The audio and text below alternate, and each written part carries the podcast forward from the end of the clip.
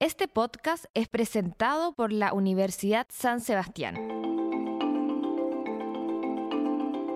Bienvenidos y bienvenidas a un nuevo episodio de La Jornada Podcast. Hoy estamos con Maite Cereceda. ¿Cómo estás, Maite? Muy bien, gracias Connie, gracias por la invitación. Qué bueno. Maite, primero que todo nos gustaría que te presentaras. ¿Cuál es tu cargo en la Universidad San Sebastián? Yo soy actualmente la directora del Instituto de Estudios para la Familia de la Universidad San Sebastián. Para nosotros es un gran orgullo poder estar trabajando esta temática que por distintas circunstancias y personas que nos precedieron como instituto, digamos que trabajaron en la facultad y en otras facultades, se logró instalar este tema que llegó a nuestras manos.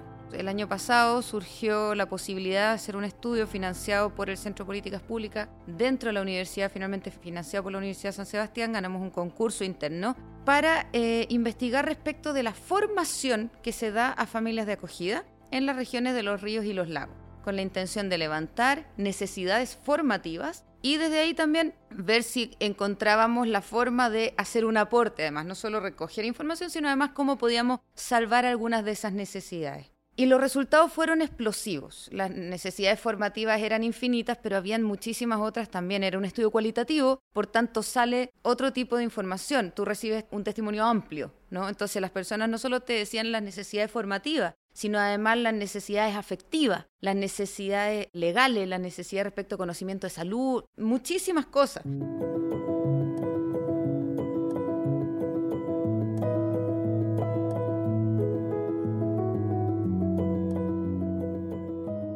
Bueno, este segundo estudio que estamos haciendo de partida tiene que ver con familias de acogida que han adoptado a su niño, que han hecho el proceso, queremos saber y estamos ya levantando cuál es esa realidad ni siquiera todavía podemos evaluar cómo están todos esos niños, sino que se sabe muy poco. Entonces estamos empezando a explorar. Y desde ahí están surgiendo en forma, no, te voy a decir espontánea porque es intencionado, pero en forma bastante prolífica, en distintas sedes de la universidad, académicos de distintas carreras, pues nosotros como instituto tenemos un equipo transdisciplinar. Ellos también van un poco pasando la voz de lo que se está haciendo, de lo que hacemos en el instituto. Entonces, por ejemplo, actualmente estamos ya en un proyecto de vinculación con el medio en Puerto Montt y al tiro proyecto de vinculación con el medio incorpora estudiantes de las carreras de enfermería, nutrición y dietética y terapia ocupacional.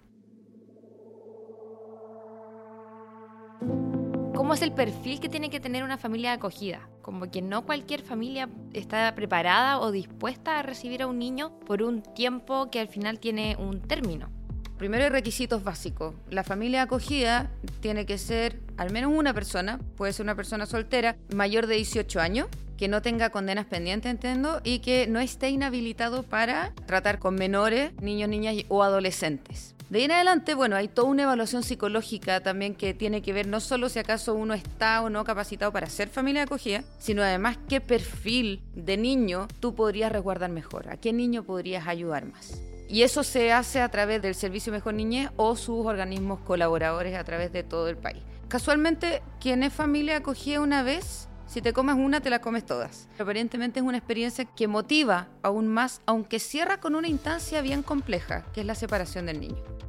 Sin embargo, lo que he escuchado con los que he conocido, efectivamente es un dolor, pero es un dolor al menos esperanzador, Por distintos motivos. Primero, porque tú le pudiste entregar algo a ese niño. Yo siempre digo que la familia acogida no es una instancia intermedia, sino que es una luz de esperanza. En algunos casos es la primera vez que un niño conoce lo que es el calor de hogar.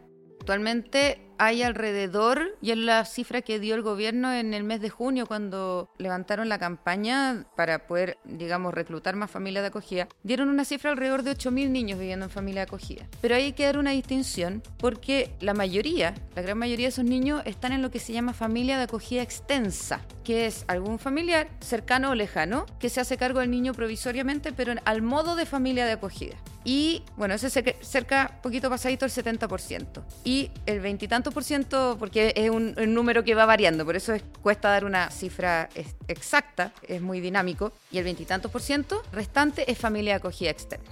Ni el mejor hogar de menores, ni el mejor, ni el más lujoso, ni el más querendón, ni el más regaloneador reemplaza el cuidado de una familia que te cuide.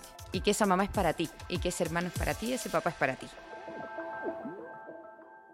Este podcast fue presentado por la Universidad San Sebastián. La Universidad San Sebastián acreditó seis carreras del área de la salud en sus cuatro sedes por la agencia alemana ACAS, certificando el cumplimiento de los más exigentes estándares europeos: obstetricia, kinesiología, terapia ocupacional, fonoaudiología, enfermería y nutrición y dietética. Universidad San Sebastián, vocación por la excelencia.